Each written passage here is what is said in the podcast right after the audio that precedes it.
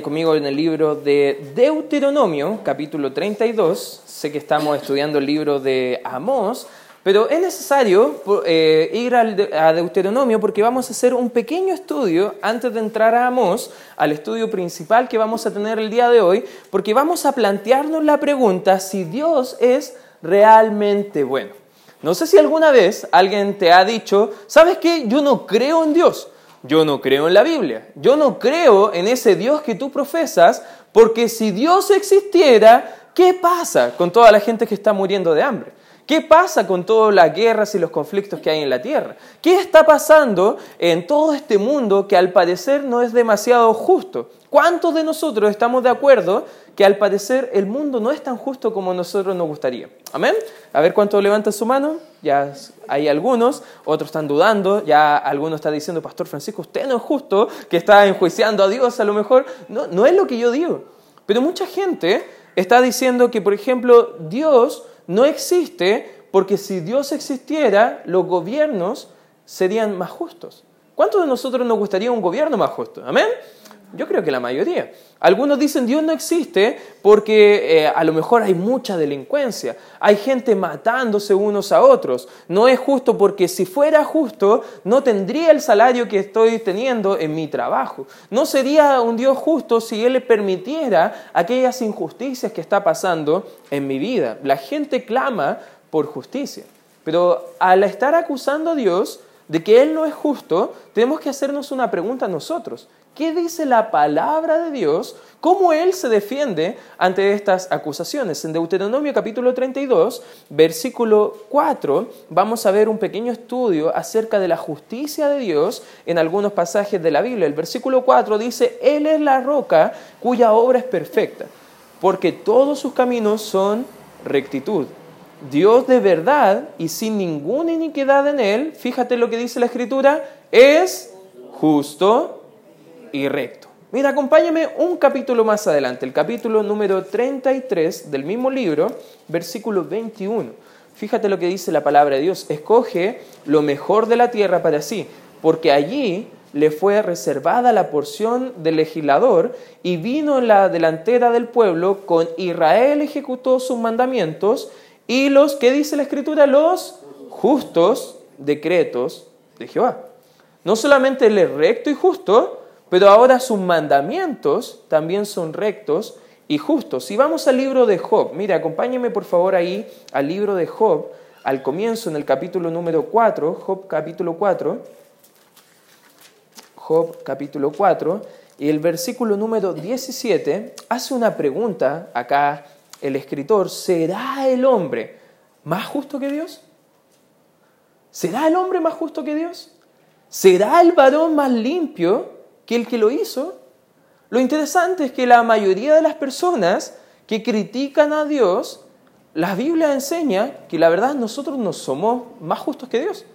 No tenemos un estándar de justicia, no solamente de pensamientos, sino que de cualidad de carácter que nos pueda colocar en una posición para enjuiciar a nuestro Creador. Mira lo que sigue diciendo la Biblia, un libro más allá, en el libro de Salmos, fíjate lo que dice el libro de Salmos, capítulo número 7, Salmos capítulo número 7, versículo 9 dice, fenezca ahora la maldad de los inicuos, mas establece tú al justo, porque el Dios, ¿qué dice? Justo, prueba la mente y el corazón. Dios en su carácter es justo, sus mandamientos son justos, nosotros no somos más justos que Dios, pero Él también prueba en su justicia la mente y el corazón de las personas. Imagínate cómo estamos analizando ahora, según la Escritura, un breve estudio. Fíjate lo que sigue diciendo el capítulo 11 del mismo libro, 11, versículo 7. Dice, porque Jehová es justo y ama la justicia. No solamente Él es justo, pero Él ama la justicia es hombre, el hombre recto, perdón, mirará su rostro. Fíjate lo que dice Primera de Juan en el Nuevo Testamento. Acompáñame por favor ahí. Primera de Juan, capítulo número 2, versículo 29. Ahora hablando de los hijos de Dios, la gente que cree en Él. Fíjate lo que dice el 29. Si sabéis que Él es justo, sabed también que todo el que hace justicia es nacido de él. En otras palabras, ¿qué está diciendo todos estos pasajes que acabamos de leer? Si realmente entendemos que Dios es justo, que Él hace toda justicia y que nosotros, al ser hijos de Él, debemos andar como Él, debemos también vivir de la misma forma. ¿Por qué estamos tomando un tiempo para hablar acerca de todas estas cosas? Es porque si no entendemos bien la naturaleza de Dios, vamos a tener un juicio errado acerca de quién es Dios y cómo actúa en favor de las personas. Jehová es un juez soberano que revela e imparte su justicia en todo el mundo. Y en el libro de Amós, acompáñeme rápidamente ahí al capítulo 1, porque ahora vamos a entrar al estudio principal, vamos a ver que Dios como un juez justo, va a empezar a condenar en su justicia el pecado del mundo. Y no solamente el pecado de su pueblo, sino que de todo el mundo. Incluso el libro de Amós es un libro bien diferente en cuanto a los profetas. De partida, no era profeta, no sé si te acuerdas del mensaje de la semana pasada, él era un boyero, él, eh, cosechaba higos, él eh, venía de una región de Tecoa y él no venía de una escuela profética, más bien él era un campesino que empezó a hacer eh, la obra de un profeta y él está profetizando, pero no de la misma forma que todos los profetas del Antiguo Testamento profetizaban la mayoría, como Daniel, como Jeremías, como Isaías, comenzaban hablando de los juicios que tenía Dios acerca de su pueblo Israel. Después, casi al final de los libros, empezaba a enjuiciar a las naciones vecinas a Israel y al final de los libros siempre estaba dando una proclamación de cómo Dios iba a restaurar la gloria de Israel en el futuro milenial. Todos los profetas eran así, pero Amós es diferente. Amós empieza a hablar no tanto de su pueblo al comienzo, sino que ahora viene a hablar de qué tiene Dios en su justicia con todos los pueblos de la tierra. Y al mirar el mundo hoy en día, nos debemos hacer la pregunta, ¿es Dios un Dios justo? ¿Es Dios un Dios justo? ¿Por qué el incrédulo a veces parece que le va mejor que al creyente? ¿Por qué pareciera a lo mejor que el impío se sale siempre con la suya? La verdad es que la respuesta a esa pregunta no es juzgando a Dios, sino que juzgando el corazón del hombre.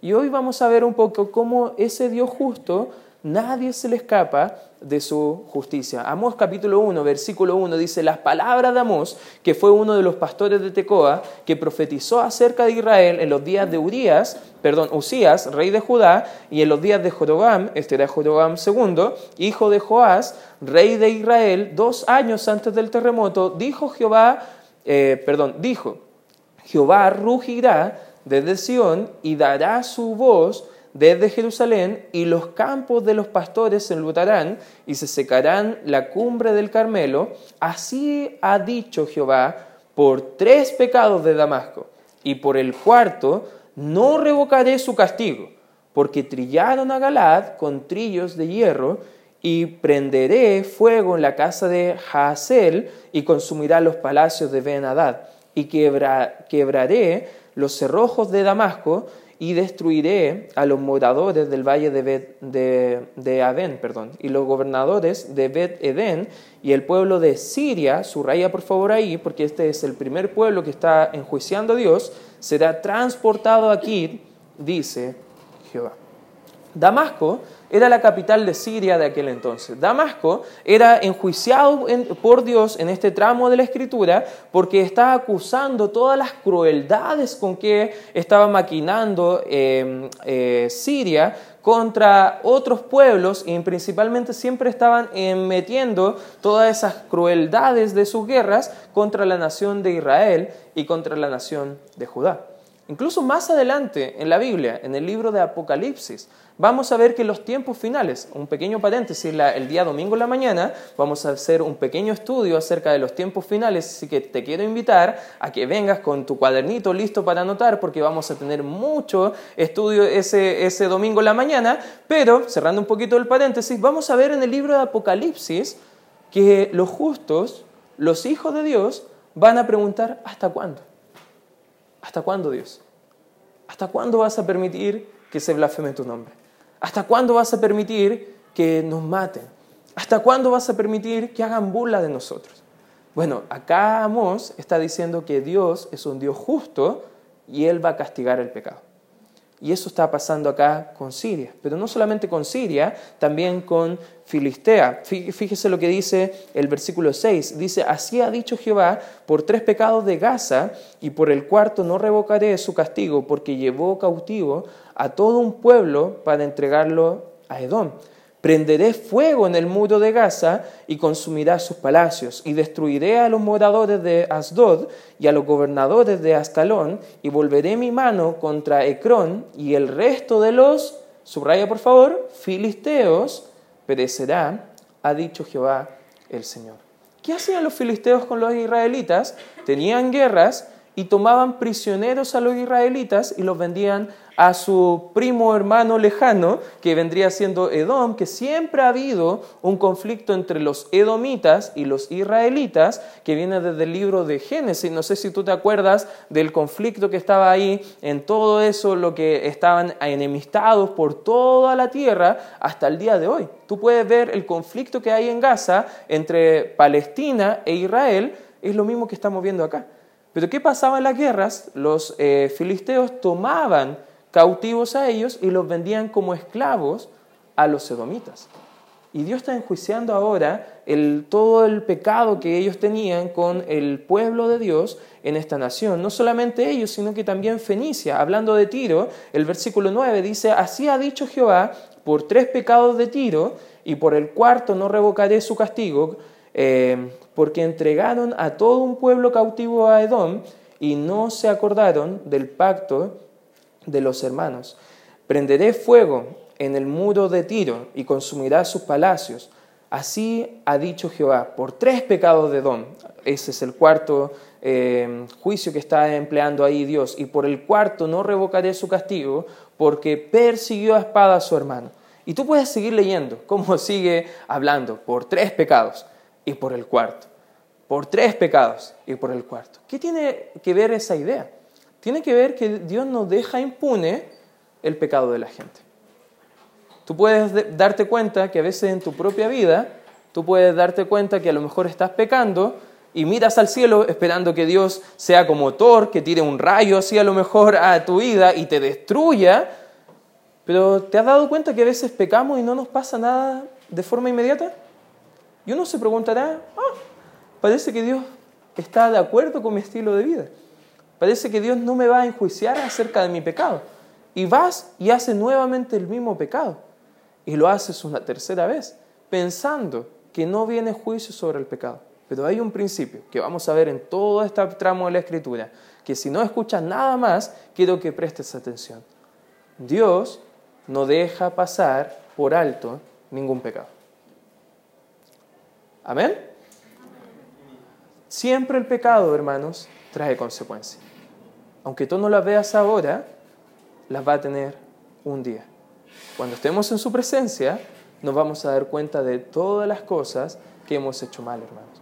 Yo hoy te quiero animar que tú veas a través de este, de este pasaje que Dios es un Dios justo y nunca nadie se escapa de la justicia de Dios. Y vamos a ver tres principios en cuanto a la justicia de Dios que podemos desprender de este pasaje. En primer lugar, hermano, la justicia de Dios es universal. La justicia de Dios, nadie se escapa. Todos son parte de los juicios de Dios. Incluso tú te puedes preguntar, pero ¿qué pasa a lo mejor con esas naciones musulmanas que están ofendiendo activamente a Dios? ¿Qué pasa con países tan grandes como la India, que tienen muchos dioses y no hay ningún temor de Dios? ¿Qué pasa con las personas que se burlan, que a lo mejor no están viviendo en esos países, pero países como el nuestro, que tú quieres compartir el Evangelio y hacen burla del nombre de Dios?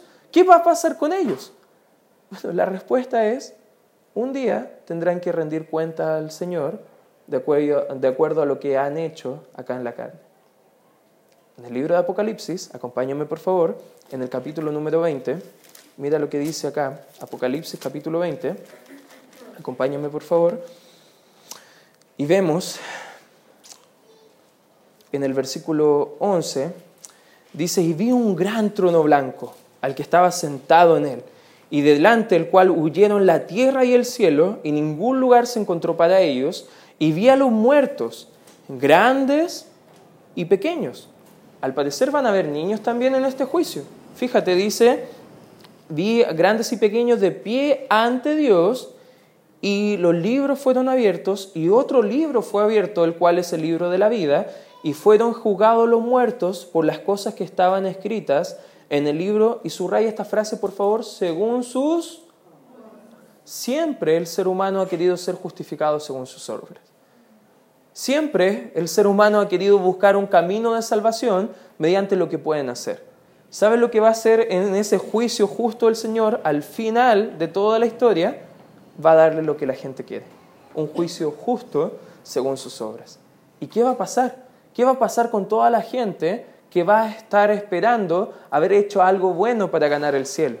Fíjate lo que sigue diciendo el relato, el versículo 13 dice, y el mar entregó los muertos que habían en él, y la muerte y el Hades entregaron los muertos que habían en ellos y fueron juzgados, juicio, cada uno según sus... Y la muerte y el Hades fueron echados, perdón, lanzados al lago de fuego, esta es la muerte segunda. Y el que no se halló inscrito en el libro de la vida fue lanzado al lago de fuego todas las personas que no han creído en el Señor, de todas las edades, de todos los tiempos, van a tener un tiempo de un juicio universal completamente justo. Hermano, no te detengas a pensar, Señor, ¿por qué a Él sí, por qué a mí no? Más bien, teme, porque a ti no, y a Él sí. A Él sí le va a llegar un juicio peor aún del que tú estás viviendo acá en la tierra. El apóstol Pedro dice que estas aflicciones presentes ni se comparan con toda la gloria que vamos a tener en el cielo, hermanos. En el cielo no va a haber ningún llanto, ninguna lágrima, incluso Dios enjugará toda lágrima que sale de, nuestro, de nuestros ojos. Hermano, el juicio de Dios es para cada persona. Ningún pueblo se escapa de su juicio, ni siquiera Israel. Porque Israel, ellos pensaban, nosotros somos el pueblo escogido. Nosotros somos hijos de Dios. Somos hijos de nuestro padre Abraham. Para nosotros no nos toca. No, ellos también van a estar ahí. Porque Dios va a juzgar a todos por igual. ¿Qué juez justo es Dios, no? Hermano, Dios siempre ha sido justo. Dios siempre ha sido bueno. Y porque Él es justo y debe juzgar a todo el mundo, ha enviado a Jesucristo a morir por nosotros. Porque nosotros estábamos en ese juicio, hermano. Juan 3, 18 dice que ya estábamos condenados. Hermanos, antes de Cristo no había nada bueno en nosotros, que nos escapáramos de este juicio de Dios.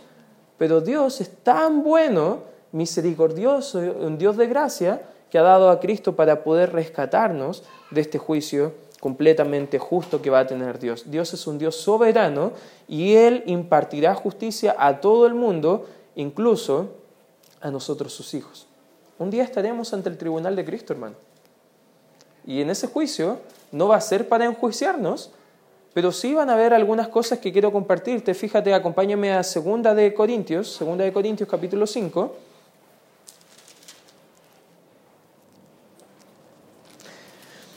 Vamos a leer el versículo número 10 para dar contexto, lo que está pasando acá, en el tiempo que está viviéndose acá, hay siete años de tribulación en la tierra, que vamos a ver en mayor detalle el día domingo en la mañana, pero acá estamos viendo el tribunal de Cristo en el cielo.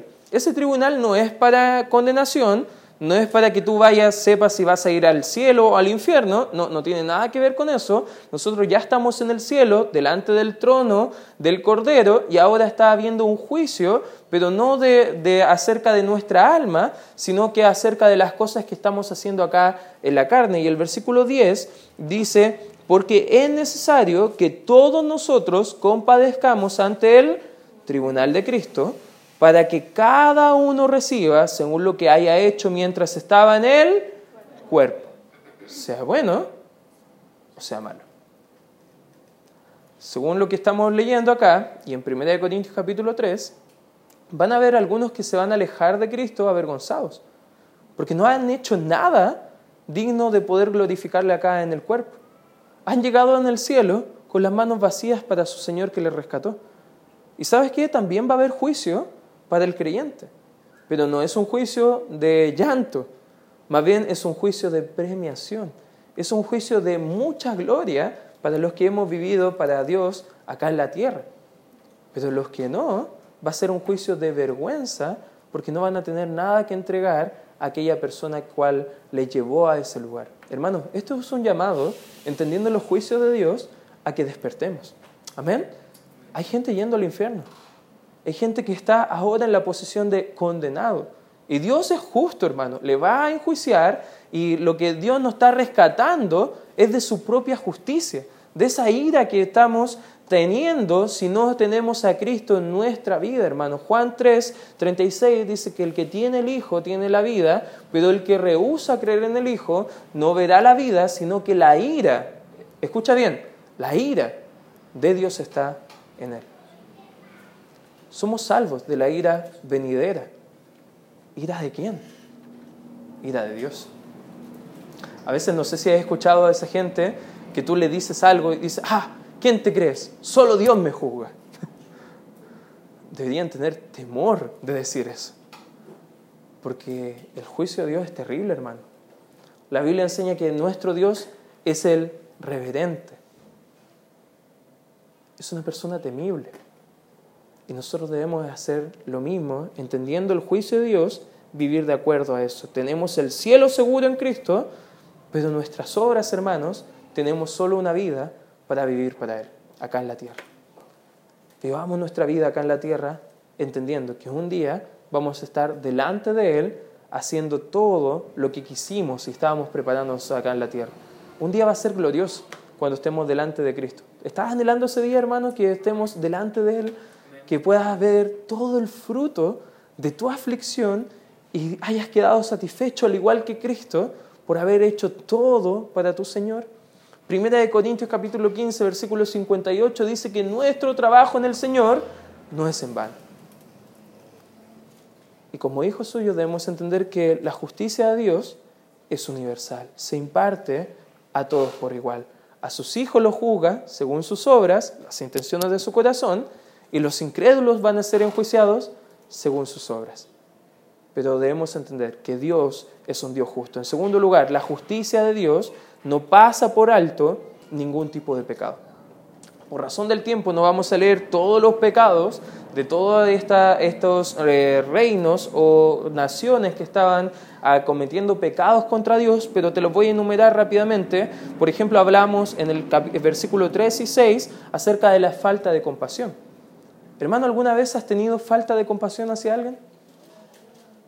Que tú sabes que tienes que perdonar a alguien, pero no has perdonado, por orgullo quizás ese pecado también merece juicio. Rencor, versículo 9. Versículo 11, resentimiento. Versículo 13, codicia. El mismo 13, ambición, materialismo. Hermanos, son cosas que aunque seamos hijos de Dios, estamos luchando. Estamos luchando acá en el cuerpo. Pero la justicia de Dios no pasa por alto ningún pecado. ¿Cuántos de esos pecados estamos cometiendo nosotros acá en la carne. Y debemos entender que Dios juzga el pecado. Como hijos de Él, no debemos deleitarnos en el pecado. Pablo en Romanos 6, el versículo 1, hace una pregunta que es una pregunta, podríamos decirlo, irónica hacia gente que está deleitándose en sus pecados, ahora siendo salvos, y dice, ¿qué pues diremos? ¿Perseveraremos? ¿Vamos a continuar pecando para que la gracia de Dios abunde? ¿Qué creen, hermanos? Como hijos de Dios, ya somos salvos de la ira, somos hijos, ¿tenemos licencia para pecar? ¿Perseveraremos en el pecado para que la gracia de Dios abunde? Versículo 2 dice, en ninguna manera en ninguna manera. Tristemente hay muchas iglesias hoy en día que están calmando la conciencia de la gente, diciéndole, puedes pecar, total, Dios te ama. No, hermanos, debemos ayudar a entender a la gente que sí les ama, por algo murió, pero el pecado trae sus consecuencias. Y el pecado trae consecuencias de juicio de Dios también acá mientras estamos en el cuerpo. Por ende, ten cuidado cómo estás viviendo tu propia vida. Primera de Corintios, acompáñame por favor ahí. Primera de Corintios, capítulo número 6.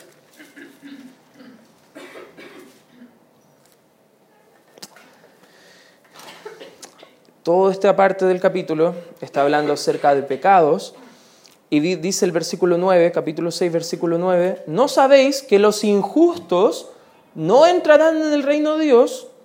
No reis, ni los fornicarios, ni los idólatras, ni los adúlteros, ni los afeminados, ni los que se echan con varones, ni los ladrones, ni los avaros, ni los borrachos ni los maldicientes, ni los estafadores. ¿Qué dice la escritura? El reino de Dios. Dios mira el pecado y está irado.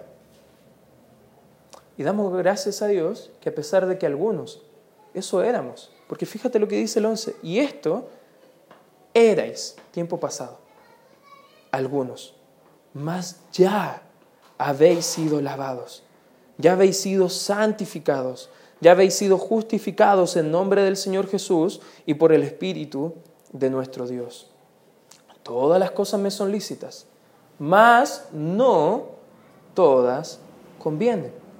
Todas las cosas me son lícitas, mas yo no me dejaré dominar por ninguna. Versículo 18, huid de la fornicación.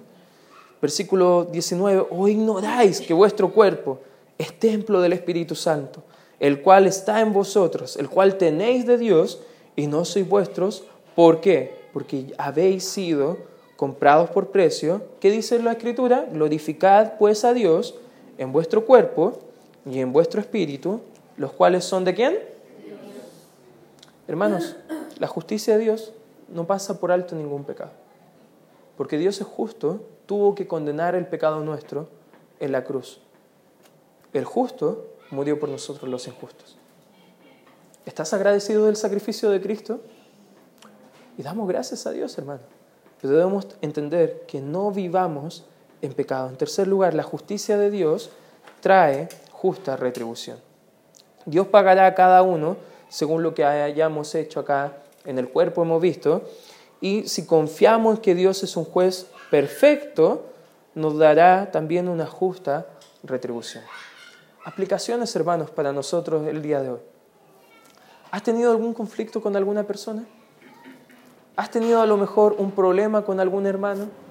¿Has luchado a lo mejor con tu jefe por ver que él es injusto y te extorsiona a lo mejor o te aprieta para trabajar injustamente? ¿Están a lo mejor jugándote mal algunos amigos? Hermano, mía la venganza, dice el Señor en Romanos capítulo 12. Yo pagaré. Dejemos la venganza en la mano del Señor. Él es justo. ¿Entiendes, hermano? Él va a pagar de acuerdo a su justicia. Algunos textos que nos pueden animar. Romanos 2.6 dice, el cual pagará a cada uno conforme a sus obras. Fíjate lo que dice Apocalipsis 22, versículo 12. Dice, he aquí, yo vengo pronto y mi galardón conmigo para recompensar a cada uno según sea su obra. Dios siempre da el camino al cual nosotros podemos elegir. Yo hoy te quiero animar, hermano, a que vivas para el Señor. Porque sabes que una vida lejos de Dios no trae nada bueno. No hay nada provechoso al fin de nuestra vida. Pero si vives para el Señor con toda tu gana, con toda tu, tu vida, como vimos en la vida también de Amós, sabes que Dios puede usar a cualquier tipo de persona. ¿Estás de acuerdo? Dios quiere usarte a ti. Y si tú permites que Dios te use en esta vida, Dios va a recompensarte, hermano, en la siguiente. Y debemos estar dispuestos, hermanos, a entregar por completo nuestra vida. Debemos estar dispuestos, hermanos, a entregar nuestro pecado al Señor para que nos examine y también en su juicio justo lo quite de nuestras vidas. Y hoy te quiero animar, hermano, entendiendo la justicia de Dios, que tú vivas conforme a su justicia. Y te quiero animar a que vamos a nuestra casa pensando, Dios es bueno, Dios es justo. Amén, hermanos.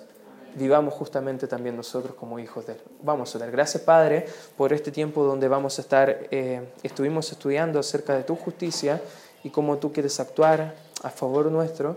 Gracias Señor, porque sin duda tú eres un Dios muy bueno y quieres obrar a favor nuestro. Gracias por cada hermano que ha llegado a escuchar este mensaje y ayúdanos a evaluarnos conforme a tu palabra para abandonar pecados, ponernos a cuenta contigo y poder vivir de acuerdo a tu justicia por el resto de nuestra vida para que en la eternidad podamos glorificarte, Señor, según lo que hayamos hecho acá en el cuerpo.